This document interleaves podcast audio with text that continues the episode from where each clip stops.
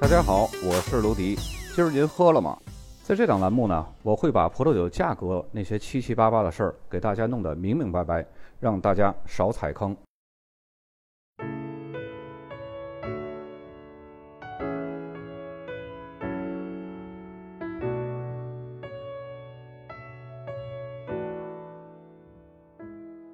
本期节目，咱们来介绍新南威尔士州的南海岸。这个南海岸地区呢，是位于上一期我们讲到的南部地区堪培拉的正东面，覆盖了整个新南威尔士州的南部海岸。但是这里有一点是需要注意的啊，这条南海岸呢，实际上是沿着正东面的太平洋，而不是沿着正南面的塔斯曼海。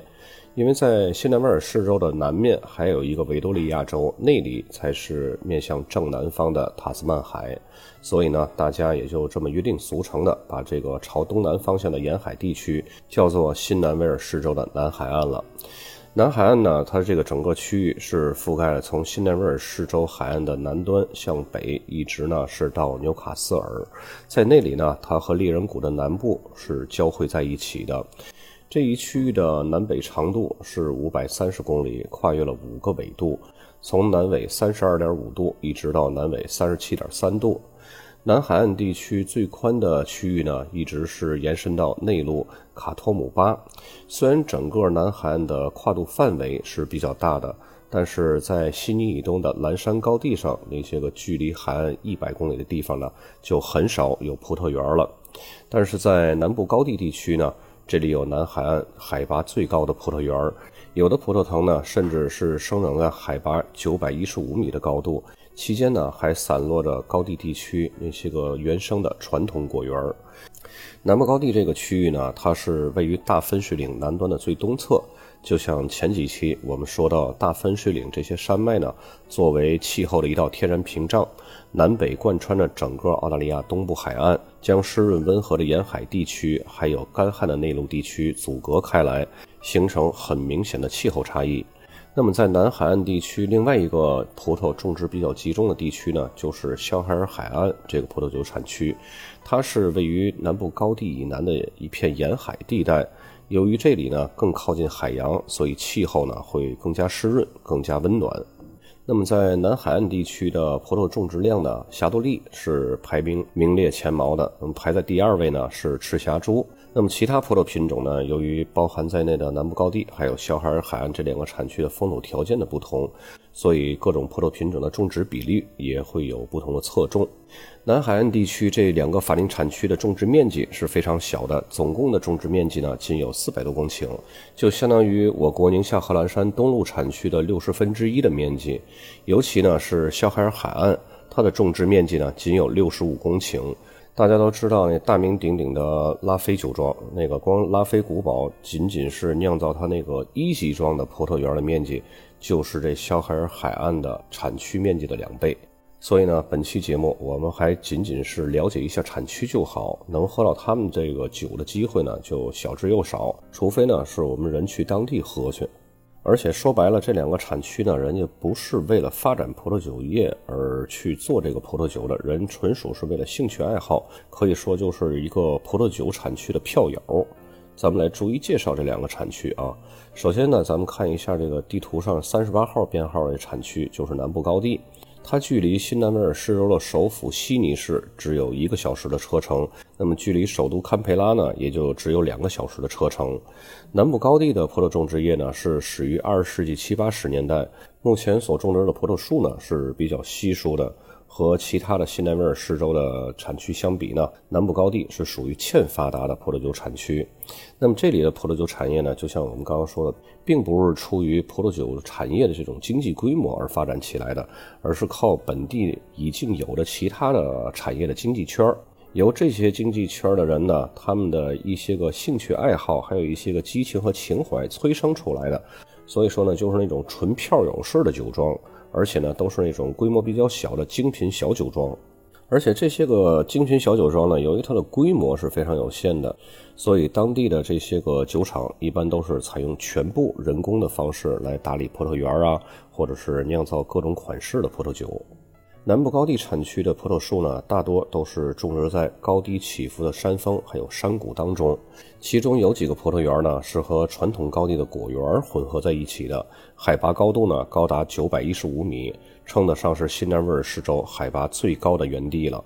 那么产区气候呢，和同一地区的夏哈尔海岸产区相比呢，是更为干燥、更为凉爽，而且呢，昼夜温差也更大。那么高地地区的平均生长期呢，也比靠近海岸的要稍微晚一些，生长期也要稍微长一些，这也就给葡萄多了一个星期的时间来成熟发育。但是这种气候条件呢，也有弊端，就是发生春季霜冻的频率也会更高。这就对于像梅洛这种开花比较早的品种来说呢，是非常大的威胁了。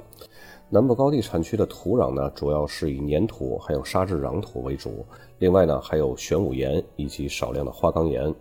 由于南部高地的气候是非常凉爽的，所以出产的葡萄酒呢，普遍都是非常优雅的。用于酿酒的葡萄品种呢，包括霞多丽、雷司令、灰皮诺、长相思、赤霞珠、黑皮诺，还有希拉子。其中霞多丽呢是这个产区最重要的葡萄品种，排名第二的呢是赤霞珠。那么根据产区的采收记录显示呢，这些年啊，黑皮诺和长相思的产量是在逐年的增加。那么这里就有一个问题啊。南部高地和新西兰北岛的最北端的纬度是平行的，但是新西兰内里的气候呢是非常潮湿的，几乎不会有任何的新西兰酿酒商会考虑在那个气候条件下种植黑皮诺还有长相思这两个葡萄品种，但是南部高地却可以种植这两个葡萄品种，这是为什么呢？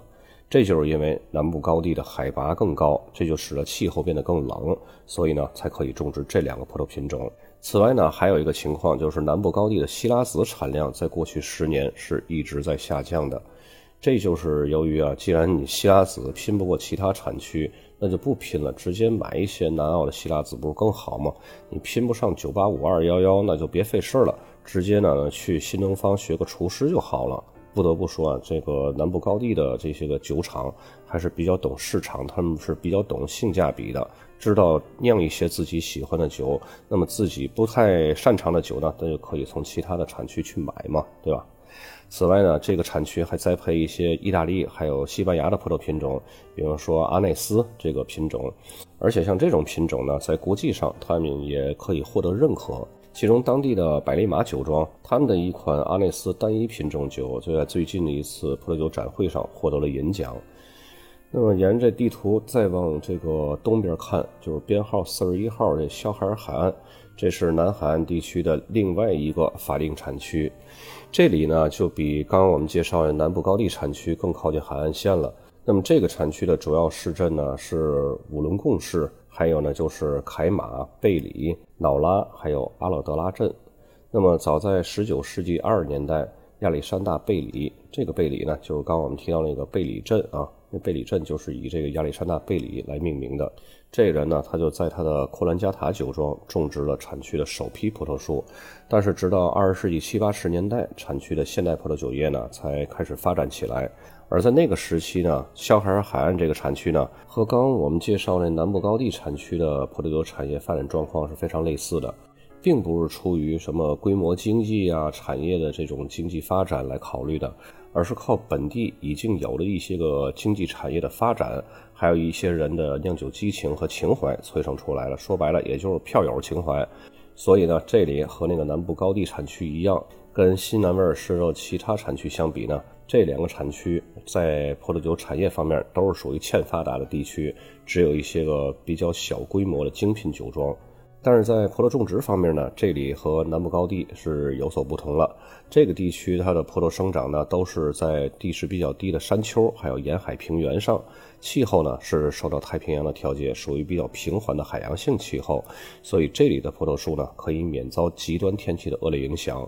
但是降雨量却比南部高地要高得多，所以呢，葡萄树很容易感染真菌还有霉菌。同时，这个产区严寒分布跨越的区域是比较多的，这样呢也会造成各种不同的微气候。大家想一下，一共才六十五公顷的种植面积，还有不同的微气候，这可谓就是庙小妖风大了啊。那么，小海尔海岸产区最主要的葡萄品种呢，和南部高地是一样的，都是霞多丽。第二呢是赤霞珠，但是小海尔海岸有一个比较独特的品种，这可以说是给这个产区特意杂交的这么一个品种，叫香宝新。为什么要杂交这么一个葡萄品种呢？这是因为这个品种它是天然免疫霉菌的。我们刚刚也说，肖海尔海岸它的降雨量非常大，所以呢很容易滋生这些个真菌还有霉菌。那么有一个可以天然抗霉菌的这么一个葡萄品种，那这是多省心的一件事儿啊，是吧？那么同时呢，希拉子在这里产量也不大，而且和南部高地一样，在过去十年当中呢，也是一直处于下滑的趋势。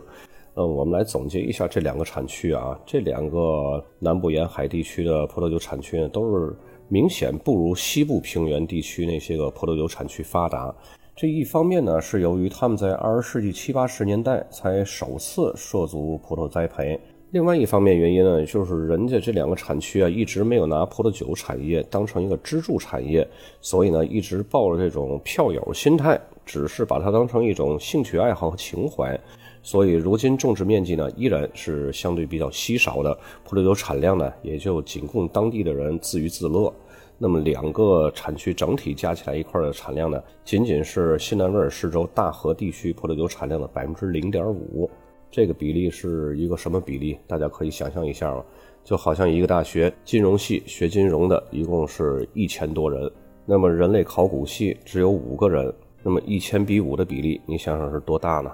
所以这两个产区啊，它是属于小型精品酿酒厂天堂，它的增长和发展呢，完全是由个人的热情决定的，而不是由商业因素决定的，所以呢，就更不适合那些个大型酒厂企业的生存了。那接下来呢，咱们简简单单来看四个酒标，每个产区各两个。首先第一个左边箭头，这字有点小，有点浅啊，但是可以看得出来，这是南部高地 （Southern Highlands）。然后右面箭头指向是葡萄品种名赤霞珠。然后第二个酒标左边箭头指向的也是产区名南部高地，右面箭头呢指向是黑皮诺。我们在刚刚也说过，南部高地在近些年呢，它的黑皮诺还有长相思的产量。是逐步提升的，相反呢，希拉子的产量是逐步下降的。第三个酒标呢，咱们换产区是肖海尔海岸，嗯，左边靠中下部箭头这个指向是肖海尔海岸，然后右边箭头呢指向是葡萄品种名华地路，然后左边靠上面箭头呢就是刚刚我们在产区介绍的时候说过，在19世纪二十年代亚历山大贝里在他自己的这个库兰加塔酒庄种植了肖海尔海岸的第一批葡萄树。这个箭头指向的就是库兰加塔酒庄，再接下来的酒标左下角箭头指向的还是肖海尔海岸产区名，左上面的箭头呢指向的还是库兰加塔酒庄。那么本期节目呢，咱们就作为一个产区介绍的了解就可以了，知道澳大利亚西南威尔士州的葡萄酒产区还有这么两位就可以了，千万不要掏空心思去学这两个产区的酒，因为没有太大的意义，它毕竟是一个票友产区。本期就到这儿，咱们下期再见。